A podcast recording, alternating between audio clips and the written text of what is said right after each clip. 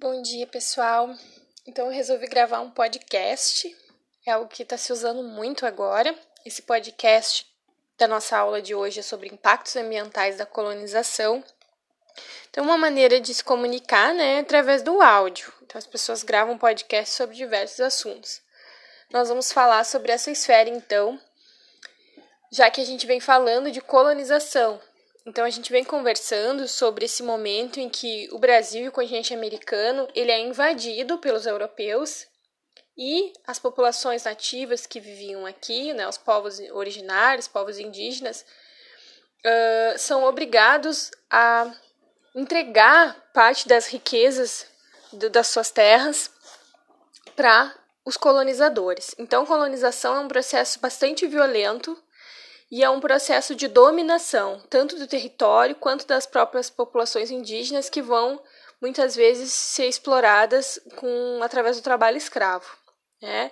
Mais tarde também vai chegar os uh, africanos para ter o trabalho explorado aqui com a escravidão negra no Brasil e na América também. Então, a primeira atividade econômica que ocorre no Brasil quando os colonizadores chegam, vai ser a extração de pau-brasil.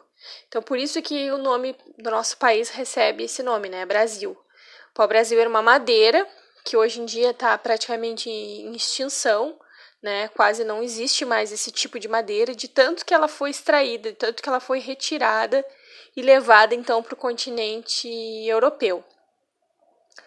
Uh, então, os colonizadores chegaram aqui, eles buscavam todos os tipos de riqueza, né? Ouro, pedras preciosas, matéria-prima. E não havia nenhuma preocupação, então, de manter e preservar a biodiversidade do, do nosso país e do continente. Uh, algo que é bem diferente da relação que os indígenas tinham com a terra. Os indígenas, eles tinham um costumes e hábitos, né?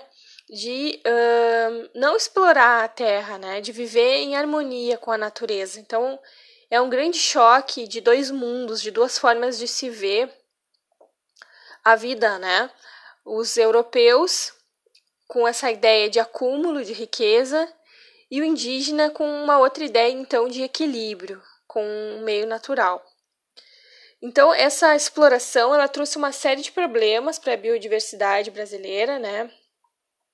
Uma devastação ambiental muito grande que vai atrapalhar né, os ciclos da água, que vai gerar aquecimento global, redução da floresta amazônica, e é algo que se mantém ainda hoje, né, exploração, agora né, não mais no colonialismo, mas com essa relação das empresas, do capitalismo que nós temos hoje, que ainda é uma relação muito prejudicial para a terra, para a natureza.